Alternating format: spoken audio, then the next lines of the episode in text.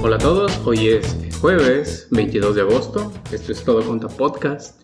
Bienvenidos al episodio número 18, te habla Israel Castro y estoy aquí de nueva cuenta para traerte temas que surgieron esta semana que me parecieron interesantes y que según yo a ti también te pueden interesar. Te recuerdo que puedes ponerte en contacto con nosotros para comentarios o sugerencias al 5544 753602 o bien al correo electrónico podcast arroba todoconta.com. Comenzamos.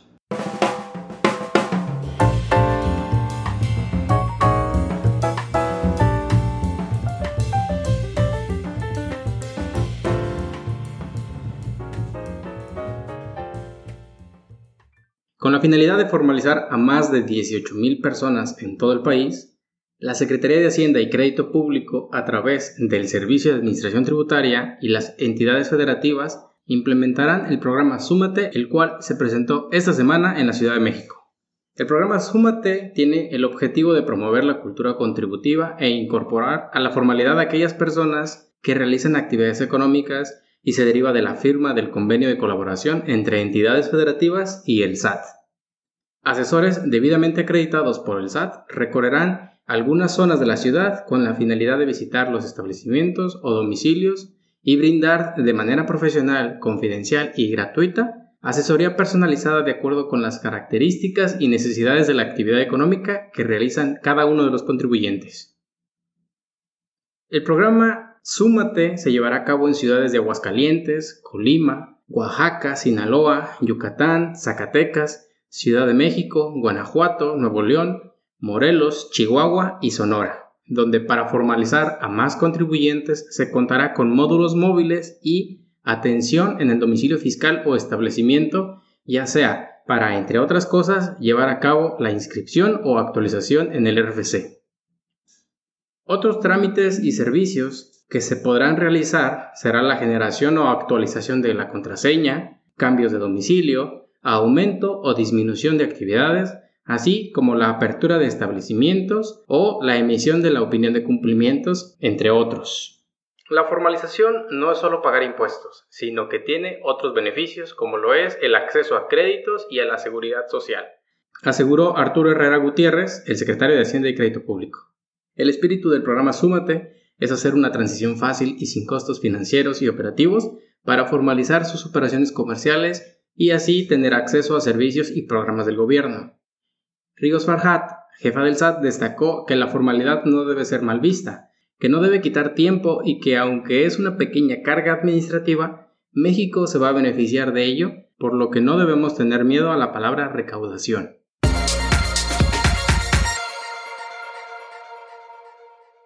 Esta semana se publicó en el Diario Oficial de la Federación la primera modificación a la resolución miscelánea fiscal para este año. Y vaya que el tema del aplicativo del SAT denominado Mi contabilidad fue relevante en redes sociales ya que las modificaciones que contienen este documento dan lugar a pensar que se está eliminando la clasificación de los CFDIs a la hora de presentar las declaraciones por parte de las personas físicas. Pues bien, analicemos un poco esta situación y para este caso voy a tratar de hacer una comparación de algunas de las reglas que se reformaron y se derogaron, esperando no confundirte. De cualquier forma, para una mejor comprensión pondré una tabla comparativa donde se esté publicando este podcast. La regla 28122 ahora nos dice que las personas físicas con actividades empresariales, profesionales y de arrendamiento, excepto las dedicadas exclusivamente a actividades agrícolas, silvícolas, ganaderas y pesqueras, podrán presentar sus pagos provisionales de ISR y definitivos del IVA utilizando el aplicativo Mi Contabilidad. Para el llenado de la declaración, capturarán los datos habilitados por el programa citado. En la modificación a esta regla se omite el texto de la clasificación de los CFDIs de ingresos y gastos y da la posibilidad de elegir o no dicha clasificación al inicio de la captura. Al quedar reducida y en conjunto con las otras reglas que veremos a continuación, se nos da a entender que queda eliminada por completo la clasificación de los CFDIs.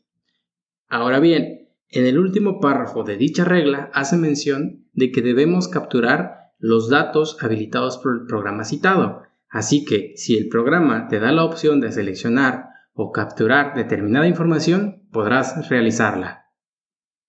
La siguiente regla que vamos a ver es la 28124 y en esta se presentan dos cambios importantes. El primero de ellos es que aumenta el límite pasando de 2 millones a 4 millones a personas físicas con actividades empresariales, profesionales y de arrendamiento y que anteriormente estaban obligadas a utilizar mis cuentas para que puedan utilizar la aplicación Mi Contabilidad.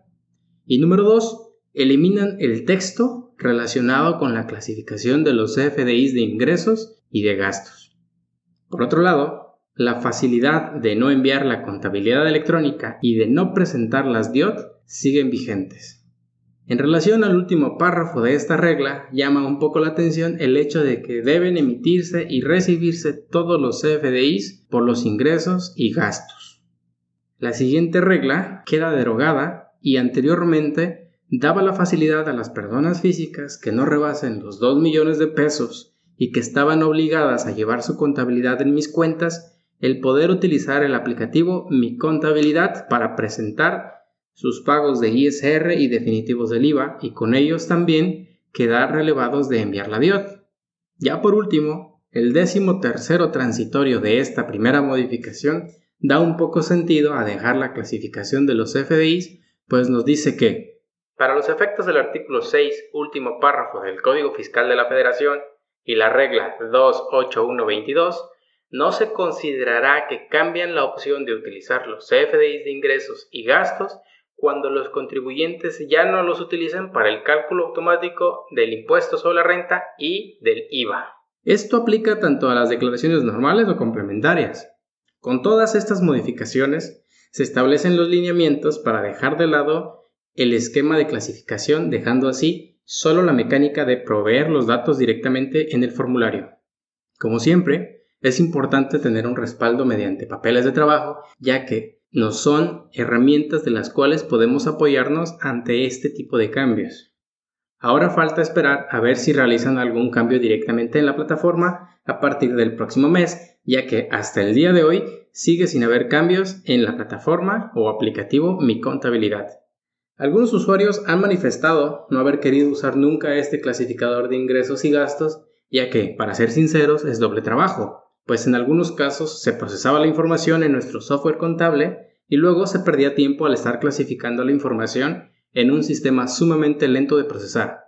Es decir, está genial cuando solo clasificas tres o cuatro comprobantes, pero cuando tienes que clasificar hasta cuatro páginas es una pérdida total de tiempo. En lo que revisas todos y cada uno de estos conceptos puedes bien cumplir con el envío de la contabilidad electrónica y la presentación de la DIOT.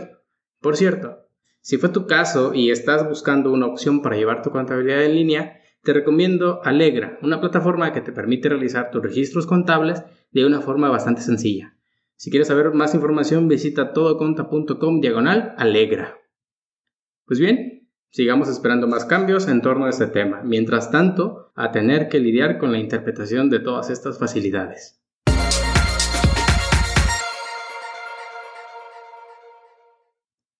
El SAT va en contra de los servicios de hospedaje en plataformas digitales. Esto derivado de que la autoridad ha detectado que algunos de los contribuyentes que participan en estas plataformas y que obtienen ingresos no están cumpliendo con sus obligaciones fiscales. Ya habíamos comentado en episodios anteriores situaciones similares. En México, como en muchas otras partes del mundo, se busca fiscalizar los ingresos de estas plataformas digitales. Esto derivado de que muchas veces las empresas digitales trasladan las ganancias a paraísos fiscales. Los impuestos digitales están dirigidos a prestadores de servicios que ponen a disposición una plataforma digital, ejemplo Uber, Sin Delantal, Airbnb, etc.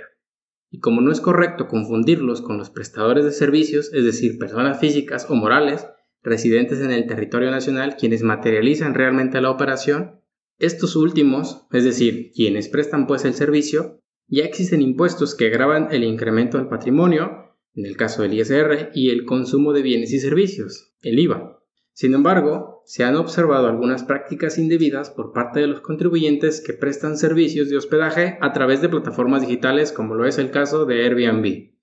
Por esa razón es que mediante una actualización al anexo 3, publicado el día de ayer 21 de agosto, se da a conocer que el SAT califica estos servicios de hospedaje como generadores de ingresos acumulables de acuerdo con lo que establece la ley del impuesto sobre la renta en los artículos 16 y 90 pues se detectó que los prestadores de servicios no están efectuando el pago del ISR que le corresponde por los ingresos percibidos. Así es que, mediante el criterio no vinculativo 41 diagonal ISR diagonal NV, se considera una práctica fiscal indebida quien 1. No acumule para efectos del impuesto de la renta el ingreso percibido por las actividades empresariales, derivado de la prestación de servicios de hospedaje cuando se utilicen plataformas digitales y no se efectúe el pago del impuesto correspondiente. 2. Asesore, aconseje, preste servicios o participe en la relación o implementación de la práctica anterior. En materia de IVA es un poco más compleja la situación, ya que de entrada algunos piensan que por tratarse de la renta de una casa habitación se encuentran exentos de acuerdo con la fracción 2 del artículo 20 de la ley del IVA. Sin embargo, existe una excepción a la regla, pues nos dice que no aplica esta exención en los siguientes casos. Número 1. A bienes inmuebles amueblados. 2. A bienes inmuebles que son destinados como hoteles. Y 3. A bienes inmuebles destinados como casas de hospedaje. Por esa razón, y porque se ha detectado que las personas físicas y morales prestan servicios de hospedaje a través de las plataformas tecnológicas sin pagar el IVA por dicha actividad.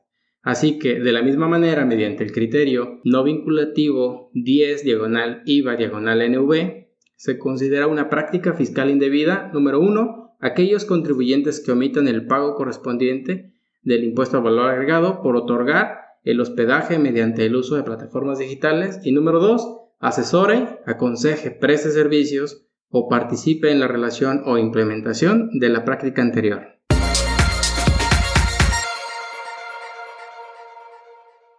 Seguimos con las modificaciones incluidas en la primera modificación a la resolución miscelánea fiscal para este año y otra de las modificaciones importantes es la derogación de las reglas que obligaban a los contribuyentes que tuvieran actividades de subcontratación de personal, mejor conocidos como outsourcing, el envío de la información a través del aplicativo del SAT. La obligación de recabar la información para comprobar la deducción del ISR y acreditamiento de IVA por los pagos relacionados con el outsourcing siguen siendo obligatorios. Las reglas en materia de subcontratación que se derogaron son de la 3.3.144 a la 3.3.148 y que de acuerdo con el artículo 14 transitorio, dicha derogación entra en vigor a partir de que sea oficial en el diario oficial de la Federación, es decir, este martes 20 de agosto de 2019. Es importante dejar muy en claro que para que los gastos por subcontratación sean deducciones autorizadas, el contratante deberá obtener del contratista, número 1, copia de los comprobantes fiscales por concepto de pago de salarios de los trabajadores que le haya proporcionado el servicio subcontratado, copia de los acuses de recibo, así como de la declaración del entero de las retenciones de los impuestos efectuados a dichos trabajadores, y del pago de las cuotas obrero-patronales al Instituto Mexicano de Seguro Social. Los contratistas están obligados a entregar al contratante los comprobantes y la información que solicite el contratante para poder cumplir con dicho requisito. Y en materia de IVA, el contratante deberá solicitar al contratista copia de la declaración correspondiente y del acuse de recibo del pago del impuesto, así como de la información reportada al SAT sobre dicho pago de impuesto. A su vez, el contratista estará obligado a proporcionar al contratante copia de la documentación mencionada, misma que deberá ser entregada en el mes en el que el contratista haya efectuado el pago. Tratándose de operaciones de subcontratación laboral, el contratista deberá informar al SAT la cantidad del impuesto al valor agregado que le trasladó en forma específica a cada uno de sus clientes así como el pago en la declaración mensual respectiva. Esto para cumplir con el artículo 32, fracción séptima de la Ley del Impuesto al Valor Agregado.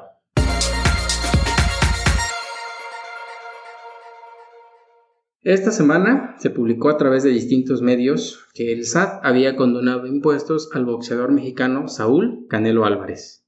Sin embargo, es importante hacer la aclaración de que en realidad no fueron impuestos los que le condonaron, sino las multas por el atraso en el pago de sus impuestos. De entrada, no se está a favor de esta acción, pues va en contra de la situación económica actual del país, pues es evidente que se necesitan recursos y no estamos en condiciones de estar perdonando un solo peso. Sin embargo, la ley es la ley.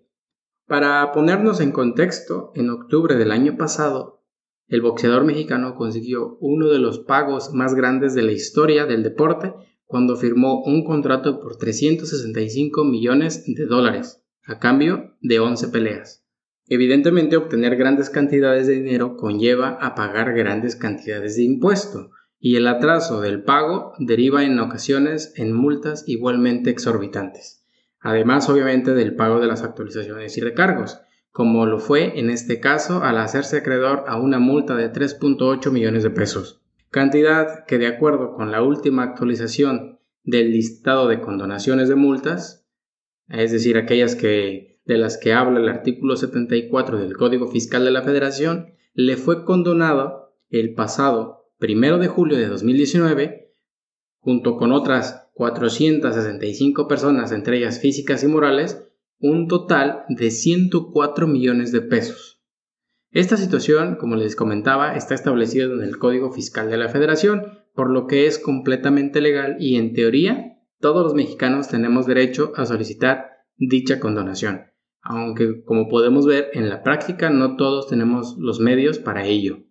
De acuerdo con el artículo 74 del multicitado código y de las reglas 217.5 a la 217.16, de la resolución miscelánea fiscal vigente, los contribuyentes, personas físicas o morales, quienes cumplan con los requisitos establecidos en las reglas referidas, podrán ser acreedores a este tipo de condonaciones. Así que, aunque la noticia de que el SAT condona al Canelo tal cantidad sea completamente legal, parece irónico que por un lado la autoridad complique la devolución de saldos a favor, ya sea por falta de recursos o de personal, y que además de ello se estén buscando medidas para obtener más ingresos por la vía de la recaudación, se estén dando este tipo de facilidades a personas que claramente pueden hacerle frente a este tipo de pagos sin que repercutan en su economía.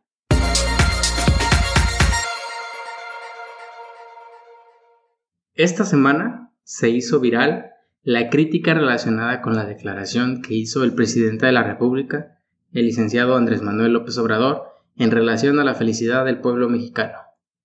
Sobre todo por lo irónico que sonó, un tanto alejada de la realidad, ya que recientemente había sucedido la protesta de las mujeres en contra de la violencia de género y todo el caos que se derivó a partir de ello.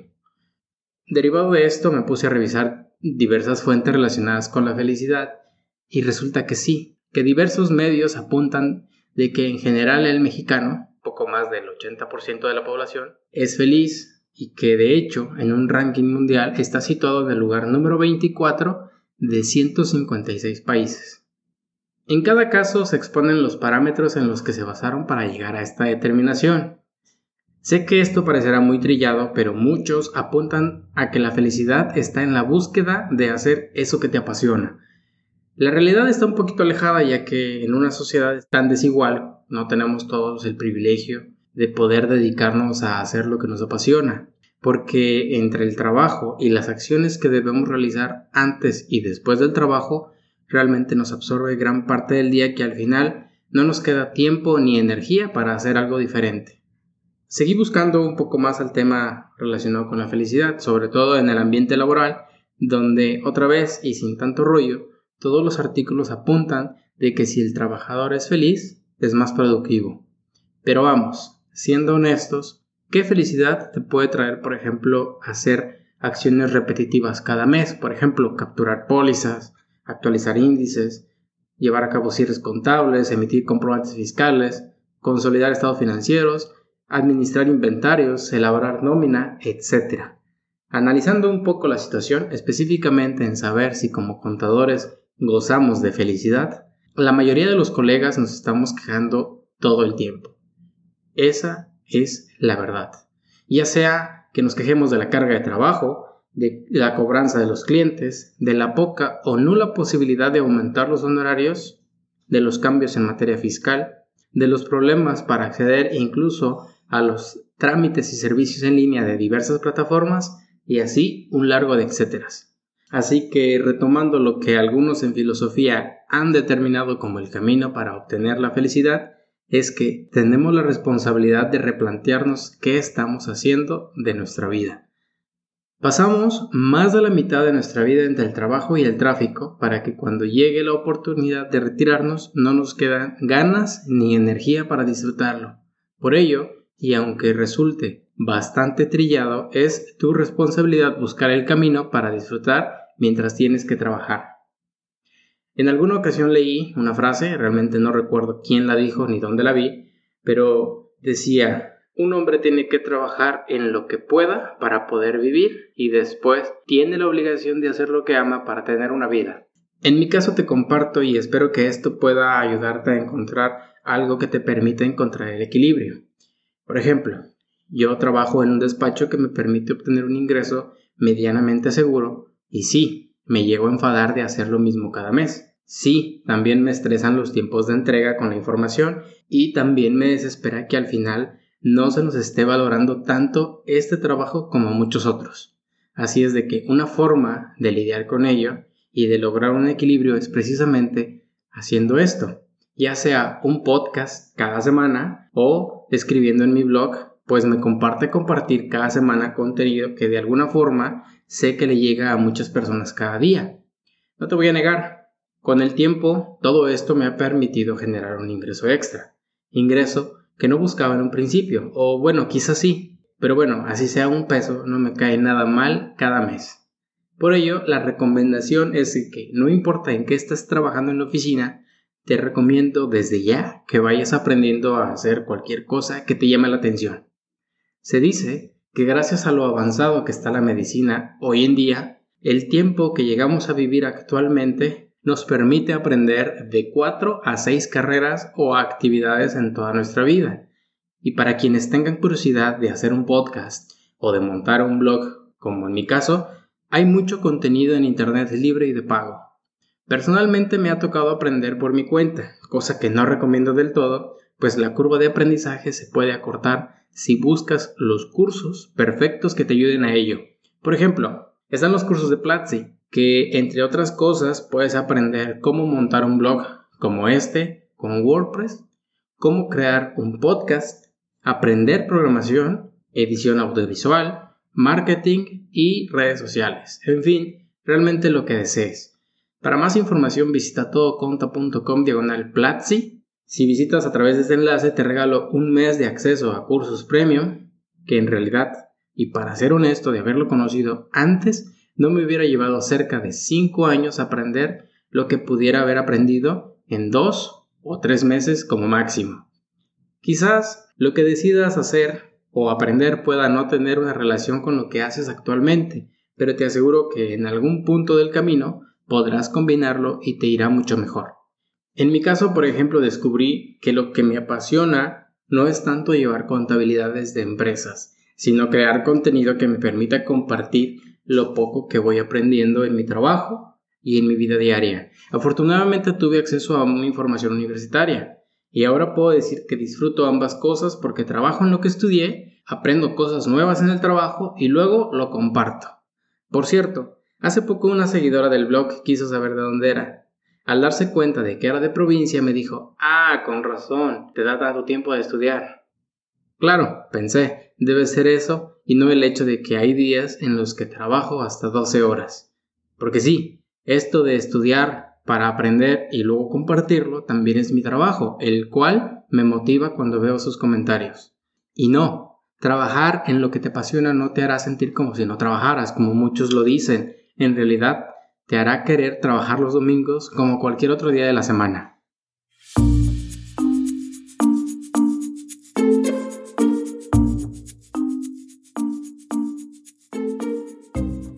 Pues bien, hemos llegado al final de este episodio. Espero que te haya sido de utilidad y si es así, te invito a que lo compartas en tus redes sociales. Eso me ayudará a llegar a más y más personas.